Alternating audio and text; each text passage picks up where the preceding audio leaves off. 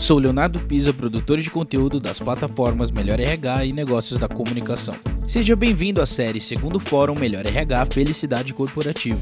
Neste episódio, você vai acompanhar o painel Validar para Acolher como construir espaços seguros e redes de apoio para a promoção da autoestima e do bem-estar emocional de grupos marginalizados. Especialistas e líderes de RH debatem os caminhos para construir espaços seguros e fortalecer a confiança e a moral dos colaboradores, a importância dos grupos de afinidade para a segurança psicológica da empresa, as lições aprendidas e a importância de definir valores e comportamentos do time. Participam deste painel Luiz Gustavo Vala Zoldan, head dos programas de saúde mental no Einstein, Neive Ajusta, gerente sênior de cultura, inclusão e diversidade na UHG Brasil, e Odete Duarte, diretora de reputação, comunicação corporativa de novos negócios. Essa série é oferecida por Assegurou Saúde, Avatar da Saúde, Fitter, Poleng, Solids e Top Employers. Boa tarde a todos. Bem-vindos ao segundo Fórum Melhor RH Felicidade Corporativa. E eu tenho prazer de estar aqui hoje para conversar, facilitar um bate-papo aqui com dois especialistas que é a Neivia Justa, que ela é líder é, de cultura, inclusão e diversidade da United Health Group, e com o Dr. Luiz Soldan, que ele é head de programas de saúde mental do Einstein. Boa tarde, obrigada pela presença de vocês. E nós vamos dar continuidade aqui ao fórum, num painel bem interessante aqui, que vocês com certeza, atuando aí na área de saúde, diversidade, inclusão, vão poder nos ajudar bastante. E o nosso tema é assim: como é que hoje a gente constrói espaços seguros, redes de apoio para promoção de autoestima e de bem-estar emocional dentro das organizações? Isso é um tema que tem sido muito debatido ultimamente, não só por conta da pandemia, né, de toda essa, essa mudança que houve nas relações, no trabalho remoto, mas também se, tem sido nos últimos anos um tema de preocupação das empresas. Então, gostaria que vocês falassem um pouquinho o seguinte: como é que a gente de fato implementa um ambiente mais amistoso, onde que as pessoas possam ter um ambiente de trabalho mais agradável. Então, não sei se a Neivia quer começar aqui conosco, ou o doutor Luiz, fica à vontade. Bom, boa tarde a todas e todos. Obrigada pela introdução, Odete. Olá, Luiz. Prazer dividir esse painel com vocês. E respondendo à tua primeira provocação, Odete, eu sempre digo que tudo começa pelo respeito. Ah, um ambiente verdadeiramente inclusivo, ele pressupõe que as diferenças entre as pessoas são respeitadas e que as pessoas são respeitadas por serem quem elas são. Isso é muito bonito na teoria, isso é muito bonito no discurso. Entre o discurso e a implementação de práticas, tem uma longa jornada, que é uma jornada ainda muito é, recente no Brasil, que é a jornada da inclusão e da diversidade de fato de todas as pessoas. E a gente está, é, algumas empresas mais avançadas, outras começando, outras ainda nem despertaram para essa necessidade, a gente está em todos os estágios possíveis quando a gente pensa em empresas e a realidade das empresas. É, o que, que acontece e que eu também gosto muito de trazer, além do respeito, é importante que a gente aprenda a desenvolver empatia. Empatia por quem é diferente da gente. E tradicionalmente, o mundo das empresas sempre privilegiou um tipo de pessoas, uh, que são os homens brancos, heterossexuais, cisgêneros, sem deficiência. Então, construir empatia por quem é diferente desse padrão é a nossa grande jornada e combater os nossos preconceitos e vieses inconscientes, que a gente também fala muito disso. Então, eu diria que a gente tem aqui muito tema para debater. Eu vou endereçar uma outra é, pergunta aqui para você, Nívia, para você comentar com a gente. Se você puder simplificar um pouquinho, né, dentro da UHG, como é que vocês têm tratado isso, né? É, você tem algum exemplo de como, ou se existe aí uma política, ou se existe um programa né, já estabelecido dentro da empresa como é que a empresa tem que se organizar para ter esse acolhimento, para que as pessoas que estão aí não tão representadas dentro da companhia, né, possam sentir que estão num ambiente acolhedor e que estão ali como qualquer outro grupo, né, grupo talvez numa representatividade maior, mas que elas possam ser ouvidas e que tenham um bom ambiente de trabalho. Conta um pouquinho para a gente como é que isso funciona na UHG. Claro, um prazer.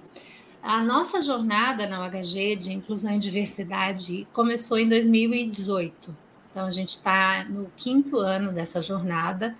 E como todas as empresas, a maioria delas, a gente começou com a, a criação dos grupos de diálogo, ou como comumente se chamam os grupos de afinidade. Hoje nós temos seis grupos de diálogo dentro da empresa. Uh, um grupo que se chama Nós por Elas, que trata da equidade é, de gênero, um grupo que se chama Melanina, que trata da equidade racial, um grupo que se chama Pride, que trata de todas as questões da comunidade LGBTQIA, um grupo que se chama Caleidoscópio, que não é tão comum na maioria das empresas, onde a gente trata de multiplicidade cultural e nós focamos em religiosidades e regionalismos. Temos um grupo que chama Mais Eficiente, que olha para todas as questões da inclusão real de pessoas com deficiência. E temos um grupo que chama Nossa Idade, que começou olhando para a questão das gerações e que a gente nesse ano está evoluindo até por uma questão de propriedade, de estarmos no mercado de saúde, é, de tratarmos a, do, da, da discussão sobre como podemos ter um envelhecimento saudável em todas as gerações, porque nós passamos a envelhecer no dia que a gente nasce.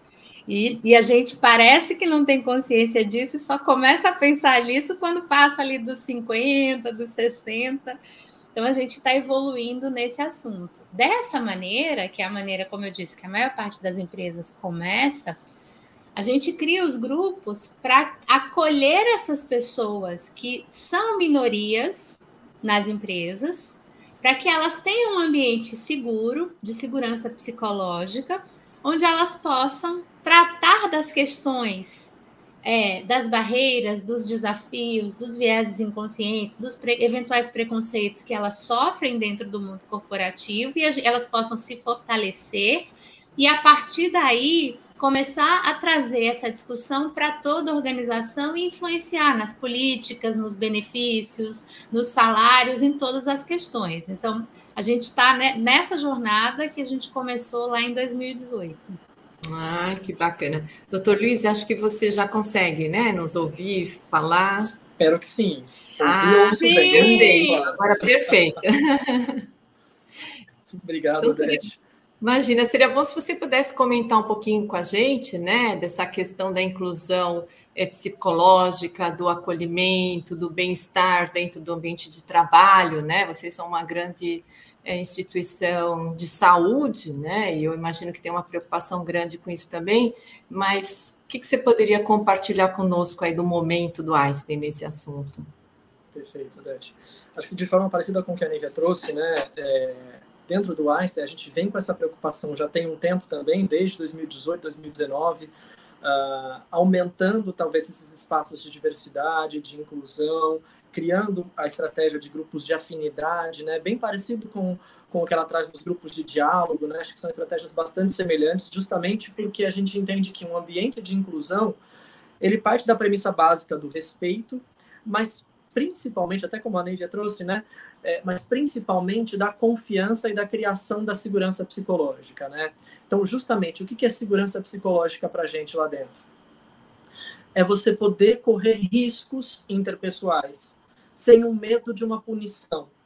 Ou Sim. seja, de você poder falar exatamente aquilo que você pensa, de você poder contribuir, de você poder partilhar, independente da hierarquia da organização, e que a gente entende que, de fato, muitas vezes essa hierarquia demora muito tempo para ser trabalhada, modificada, mas que mesmo uh, com todos os estratos hierárquicos muitas vezes necessários para as corporações e para as organizações, a gente entende que é possível, de fato, um ambiente cada vez menos punitivo.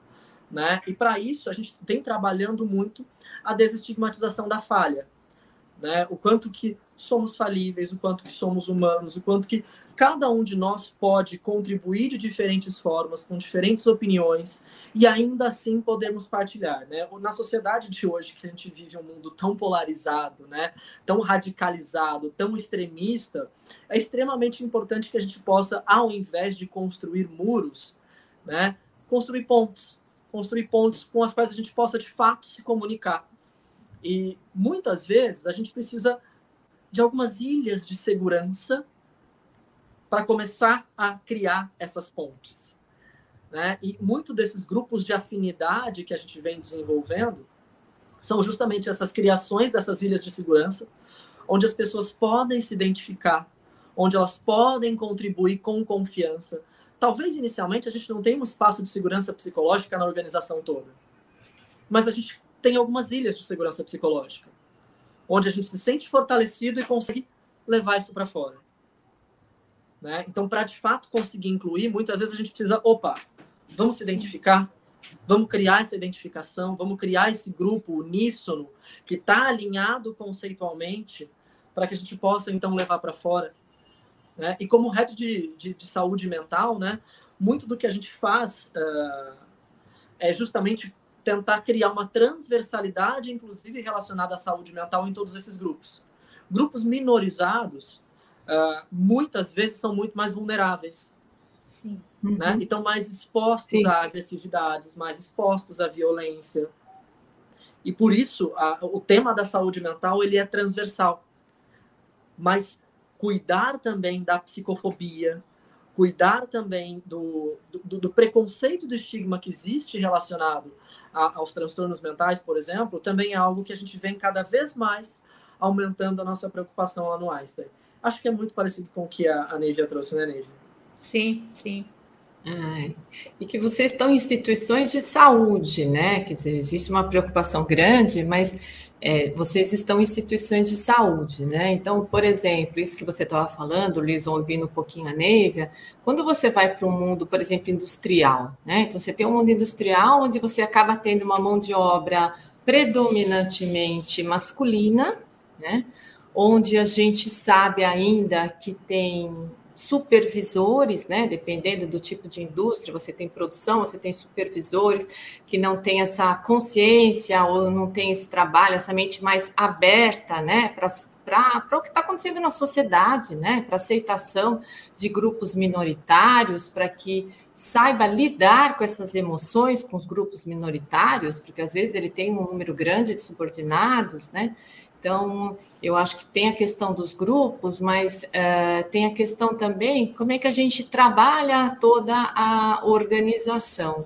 Então, existe na empresa de, de vocês algum trabalho que é feito com a, as pessoas, né, os colaboradores que não estão nos grupos minoritários, como é que a gente faz essa, esse diálogo mais facilitado dentro da organização? Como é que vocês acham que as empresas poderiam conduzir isso internamente para que, além dessas ilhas, como você falou, que isso pudesse mais rapidamente estar permeado em toda a organização. Existe uma receita, uma prática que vocês estão aí lidando, né, olhando como um todo a empresa?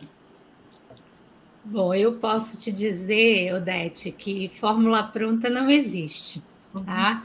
Eu venho nessa jornada de cultura, inclusão e diversidade desde 2011. Eu trabalhava na GE na época, depois Goodyear, depois Johnson Johnson. Então, tenho experiência em, vários setores e, e não existe uma fórmula pronta. Tudo depende muito da cultura da empresa, do momento da empresa e do time que faz parte da empresa. Ah, o que eu sempre digo é que o exemplo da liderança muda tudo. Embora a gente comece sempre uh, com os grupos de afinidade, num modo voluntário, para acolher esses grupos minorizados, para criar esse ambiente de segurança, chega num determinado ponto que uh, o, tudo que era possível fazer de baixo para cima, que eu digo, você bate no teto. Se você não tiver a adesão da alta liderança e o exemplo da alta liderança dando o tom, você não avança, você não evolui. E aí, indo para a tua pergunta, é, se você é, olhar todos os indicadores de comunicação, a liderança hoje, é, por pesquisa, ela é considerada o melhor veículo de comunicação interna. Né? É, então, se você tem uma conversa, você é líder, com o teu time e você conta para o teu time o quanto isso é estratégico, o quanto isso é importante para o futuro da organização, o quanto você de fato incluir a diversidade da sociedade para a qual a gente trabalha vai garantir que a gente vai continuar inovando e que a gente vai ter sustentabilidade de negócio, claro, falando adequadamente para cada público na medida do entendimento de cada público. Aqui eu estou sendo uma linguagem super sofisticada, mas você tem que adequar a tua comunicação para cada público. Mas traduzindo isso para a linguagem de cada pessoa, você tem o melhor meio de comunicação, o mais engajador, o mais poderoso. Eu diria que hoje o grande desafio da maioria das empresas é conseguir esse engajamento da alta liderança, que ele seja um exemplo transformador da realidade. Eu sempre digo, quem ocupa uma posição, tem aquela frase que diz que com grande, com grande poder vem também grande responsabilidade. Sim. Então, essa alta liderança tem que usar o seu lugar de poder com responsabilidade para transformar a realidade e para, de fato, criar uma cultura inclusiva. E isso pode ser no ambiente industrial, no ambiente de hospitalar, pode ser em qualquer ambiente. Tem que vir o exemplo e o engajamento da alta liderança. Não sei o que, que o Luiz acha, estou curiosíssima para ouvi-lo. Vamos ouvir o Luiz. Estou Estou até ouvindo o Neve aqui, estou justamente aqui acenando e concordando, né? Porque com certeza não temos uma fórmula mágica e cada um de nós está buscando uma receita, né? Porque é, é, é, um tema extremamente complexo, que tem uma série de vertentes, uma série de poderes e de players no entorno que vão de fato influenciar. E com certeza, de acordo com a cultura e de acordo com uh, a história, né, a biografia daquela, daquela organização e daquele, daquele CEO e daquelas altas, altas lideranças, né, é, a gente vai ter ferramentas e estruturas diferentes que precisam ser criadas. Mas a partir disso que, que a, que a trouxe, né, da, da, importância da, da liderança, eu costumo dizer né, que as, os grupos né, de diálogo, os grupos de afinidade, eles são justamente essa estratégia de baixo para cima, mas eles têm que ter um embaixador. Eles têm que ter um sponsor da alta liderança. Sim. Tem que ter algo. Nossa, será que o Luiz caiu? Vamos esperar ali. Voltou. voltou, voltou. Só ficou escuro. Pronto. Pode continuar, doutor. Silenciou o meu microfone aqui sozinho. Não sei o que aconteceu aqui, perdão. Uh, mas tem que ter um, um sponsor da alta liderança trazendo justamente a, essa informação para toda a organização, uhum. levando aquilo que está sendo desenvolvido naqueles grupos, né, que servem justamente para criar aquela identificação e reduzir o que a gente chama do estigma internalizado, para levar isso para a sociedade, para reduzir o estigma social ou o preconceito que as pessoas têm em relação a esses grupos minorizados. Né? Então, acho que justamente o caminhar daquele de baixo para cima com o de cima para baixo, juntos, é, é essencial para a construção. E lembrarmos, né? Nós nunca fomos formados para a diversidade. Sim. Nós nunca fomos treinados para a diversidade. Sempre fomos formados e treinados para nos colocarmos num pacotinho e nos entregarmos da forma melhor aceita, né? Da forma daquela mente socializada. Mas isso serve justamente para que a gente modifique esse patamar talvez a gente esteja, de fato, enfrentando o que a gente chama do conflito ideal para mudança de uma complexidade mental grupal, de, de mentes socializadas para mentes autorais, né? para mentes que possam criar, para mentes que possam divergir. E como confluir tudo isso? Né? Para isso, muito eu uso a palavra treinamento, mas eu até não gosto da palavra treinamento. Não sei se Neivia concorda, né? Mas o treinamento ele, ele, ele, ele traz para a gente a impressão de que, ah, tá bom, você vai lá dar um curso sobre diversidade e você vai resolver o problema. E na Sim. verdade, não. É praticar diariamente, semanalmente, uh, com toda essa liderança, todas essas temáticas e vivenciar isso com eles. Então, levar alguém do grupo de afinidade LGBT para conversar sobre fazer um mentoring reverso, levar alguém do grupo de etnias para conversar sobre as suas experiências e aumentar a empatia, suas experiências internas mesmo, que não deram certo. Né? Porque tem muito que não dá certo. E a gente deixa de falar Sim. sobre isso. Né? Mas a alta liderança precisa ouvir sobre isso também.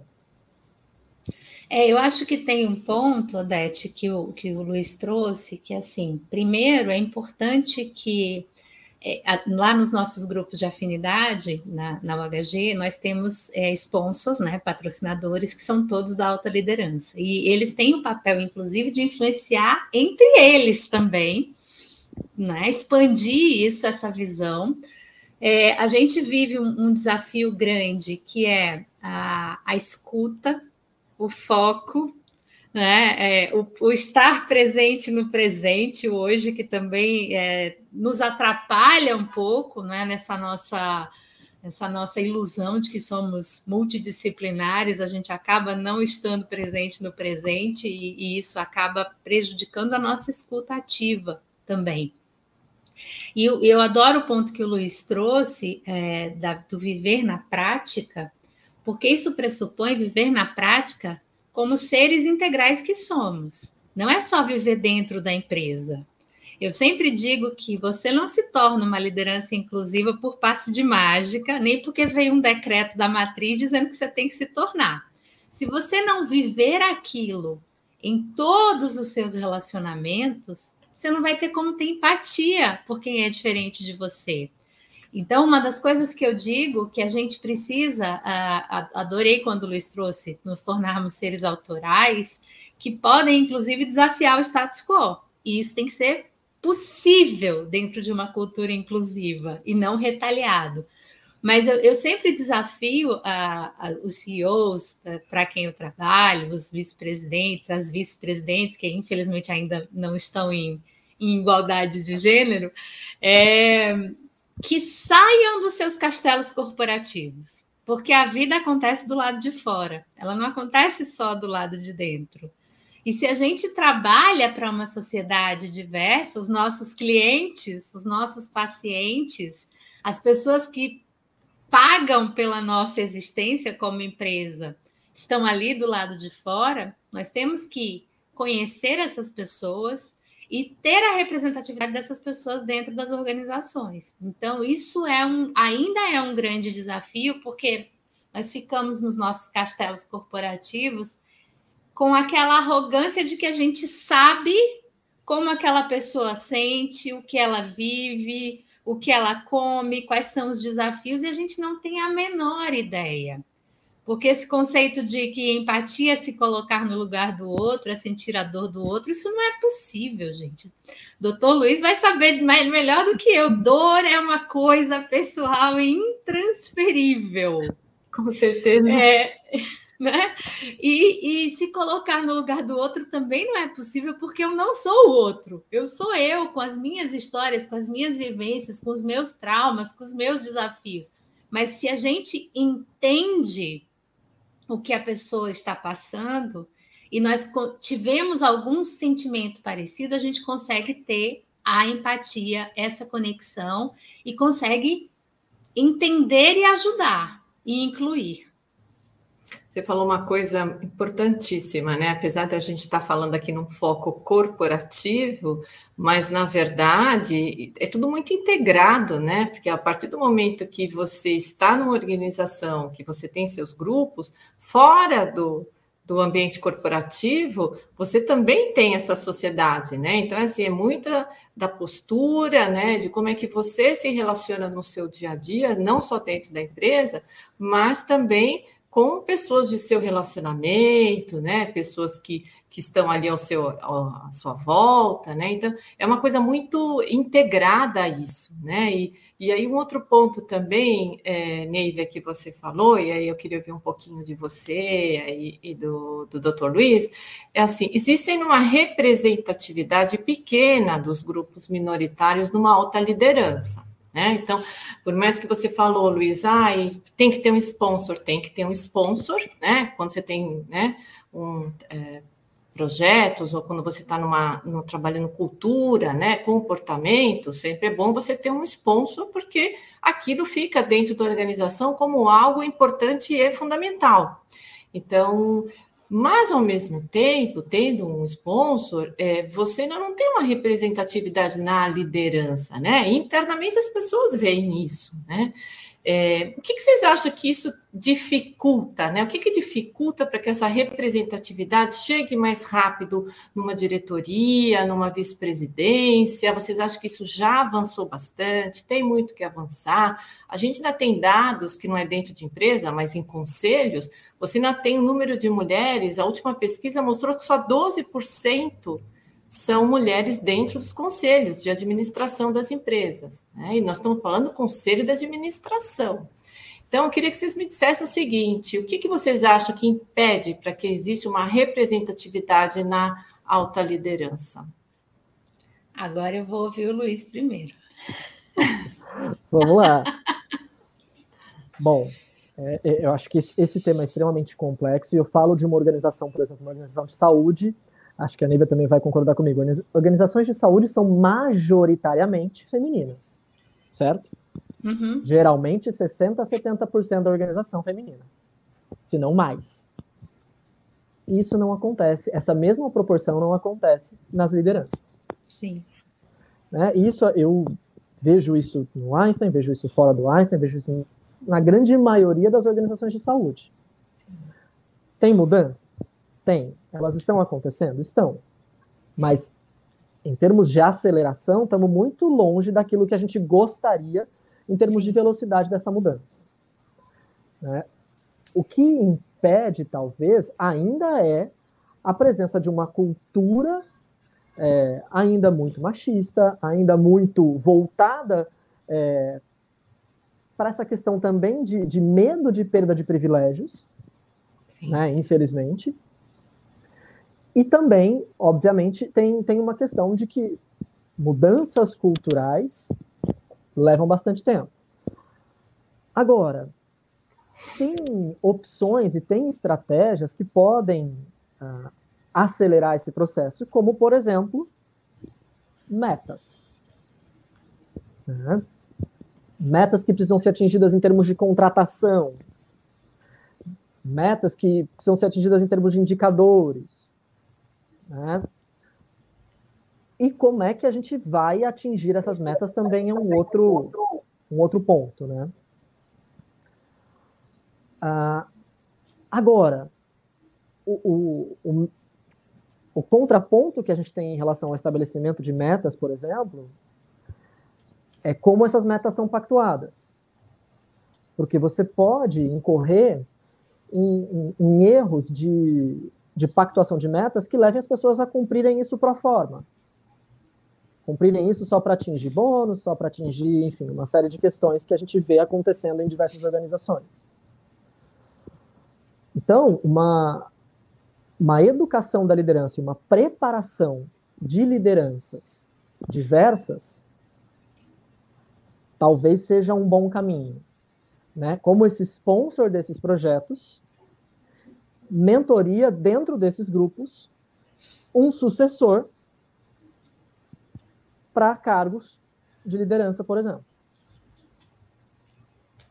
Não sei se Neivia está de acordo. Sim, aí. sim, concordo. É, eu diria que o, o que mais. Eu, eu concordo totalmente que as mudanças, sem dúvida, estão acontecendo. Se a gente olhar para os últimos 50 anos, a, a, a, gente nunca viveu uma realidade tão diversa nas empresas quanto a gente vive hoje. É suficiente? Não. Nós estamos avançando na velocidade e na intensidade que nós precisaríamos avançar? Não. é, essa cultura machista e essa predominância de homens brancos, heterossexuais, na imensa maioria das posições de liderança, atrapalha? Sim, atrapalha.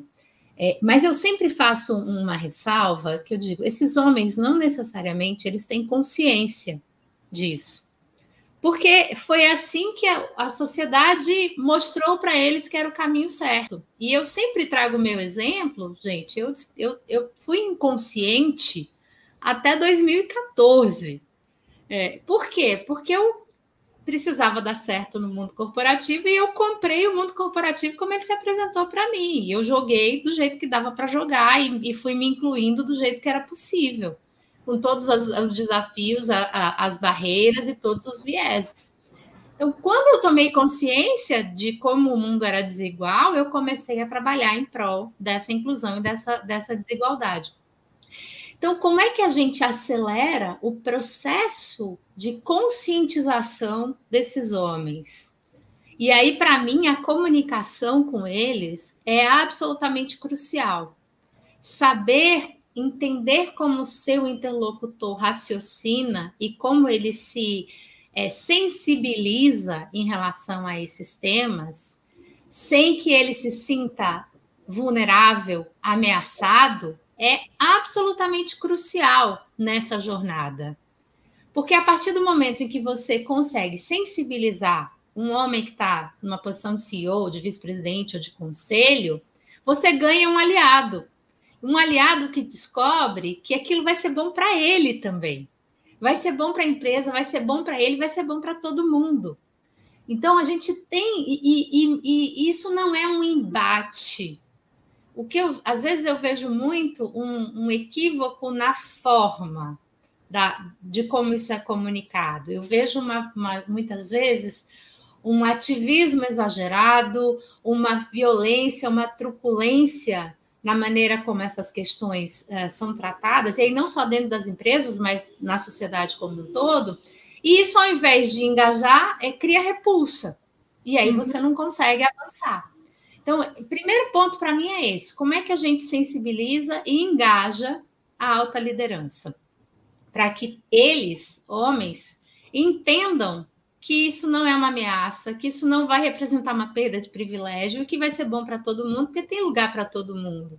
A gente precisa trocar essa nossa mentalidade de, de escassez para uma mentalidade de abundância de fato. Trabalho, gente, eu garanto que não vai faltar, porque tem muita coisa para fazer.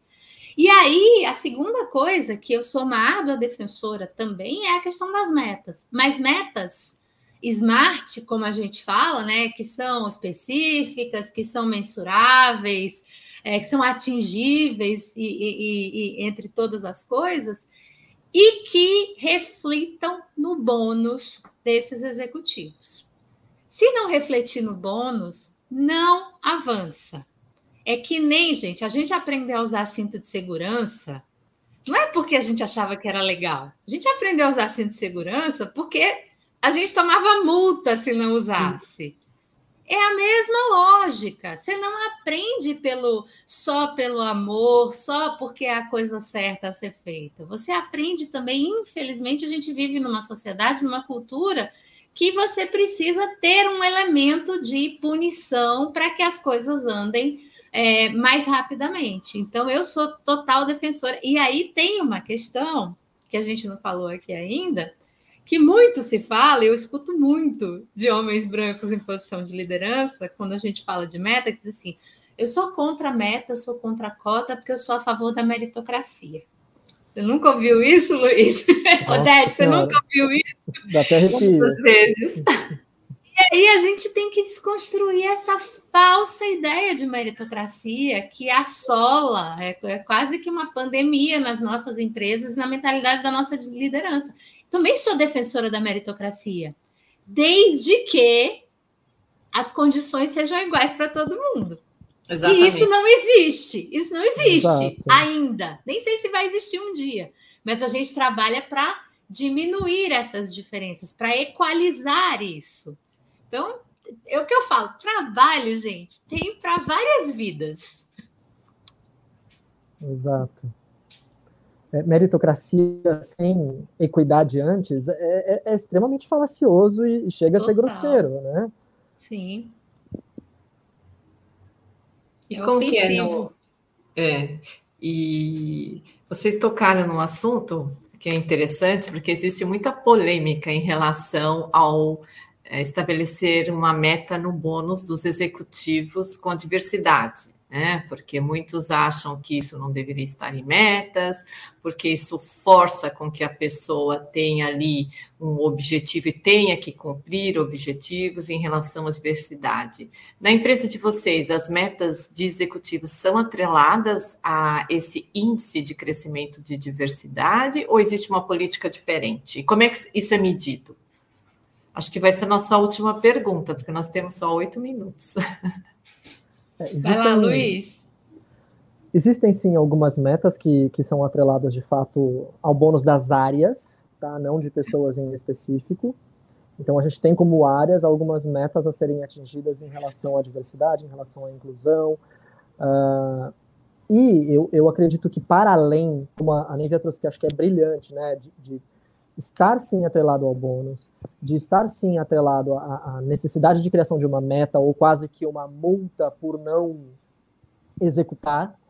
É, eu acredito muito, né, na, a partir da economia comportamental, né, do, do nudge thinking, então da necessidade de dar um empurrãozinho. Então também de políticas de estímulo, né, de se você então é, atingir ou se você conseguir, você recebe um estímulo a mais. Né? Para além, acho que a punição ela é importante, ela tem que acontecer, a sanção, a punição, mas cada vez mais eu entendo que a gente tem que sair dessa dinâmica punitiva para uma dinâmica de estímulo, né? Uhum. Então, criação de políticas, claro, políticas afirmativas e políticas também que estimulem uh, ultrapassar essas metas, ultrapassar esses bônus, isso talvez nos dê um, uma aceleração aí e, e nos auxilie. Na nossa organização, a gente tem o cumprimento é, dessas, a necessidade de cumprimento dessas metas atreladas a bônus, mas eu acredito que a gente precisa ir um pouquinho além disso ainda, né, através dessa teoria do, do empurrãozinho aí, do nudge thinking. Eu, eu adoro essa, essa proposta, Luiz, é, mas eu acho que a gente, é, como sociedade ainda, olhando todas as. E eu, eu circulo muito né, entre lideranças e organizações, a gente ainda vê pouco essa prática no mundo muito corporativo, pouco. muito poucas. Você acha que a gente é capaz de contar nos dedos de uma mão quais são as organizações que já estão lá? É, te respondendo, Odete, uh, na, na UHG nós temos sim uh, metas atreladas ao bônus, uh, é o que a gente chama de People Leader Goals, né? Então, são metas para as, as, as pessoas, líderes de pessoas, quem tem pessoa no time, tem metas que a gente evolui de ano a ano. Né? Então, começamos com metas bem modestas, né? Para ir azeitando a máquina, é, e já estamos com algumas metas já mais corajosas, mais arrojadas, é, e sempre priorizando o, quais são os grupos minorizados que são uh, os mais relevantes para o nosso momento e olhando isso de uma maneira interseccional. Porque também é uma coisa que a gente não falou aqui, como é que a gente traz essa interseccionalidade, considerando que somos seres únicos, singulares e diversos, é, a gente tem que sempre estar atento o quanto talvez os grupos de afinidade acabem reforçando só um olhar meio demográfico e nós somos muito mais do que demografia. Então, como é que a gente olha para mulheres pretas com deficiência e não olhar para a pessoa com deficiência, para mulheres e para pessoas pretas, né? Então, desenvolver esse olhar, eu acho que também é um dos maiores desafios que a gente tem hoje. Mas sim, eu acho a gente está avançando na UHG e a gente tem todo um ciclo de performance que valida a avaliação uh, ao longo do ano para que a gente consiga de fato saber quem atingiu e quem não atingiu a meta e quem vai receber o bônus e quem não vai receber o bônus. Ai, que bacana. Olha, o nosso papo poderia ocupar mais uma hora, duas horas de papo, porque é muito bom conversar com vocês, os exemplos que vocês trazem, assim, é um aprendizado muito grande, porque é alguma coisa que a gente aprende no dia a dia ainda, né? Como é que esse tema tem uma evolução maior dentro das organizações. Então, eu queria muito agradecer a presença, doutor Luiz, a sua, Neivia, por ter participado aqui conosco do fórum.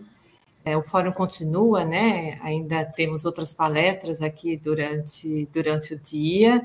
E vou convidar os nossos ouvintes a aderirem à campanha da Casa Hope, porque o nosso fórum tem o propósito de ajudar a que a gente consiga um leito a mais, né, para o tratamento de crianças na Casa Roupa. Então, é só aproximar o celular aqui do QR Code e rapidamente a gente consegue fazer uma contribuição também.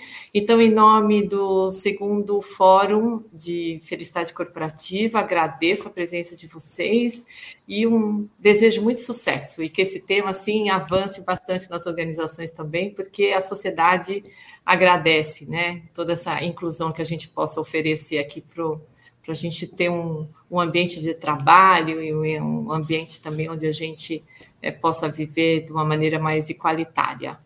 E um grande abraço para vocês. Muito obrigada, Odete. Obrigado, Muito prazer Odete. estar com você aqui, Luiz. Prazer, prazer. enorme, Neide.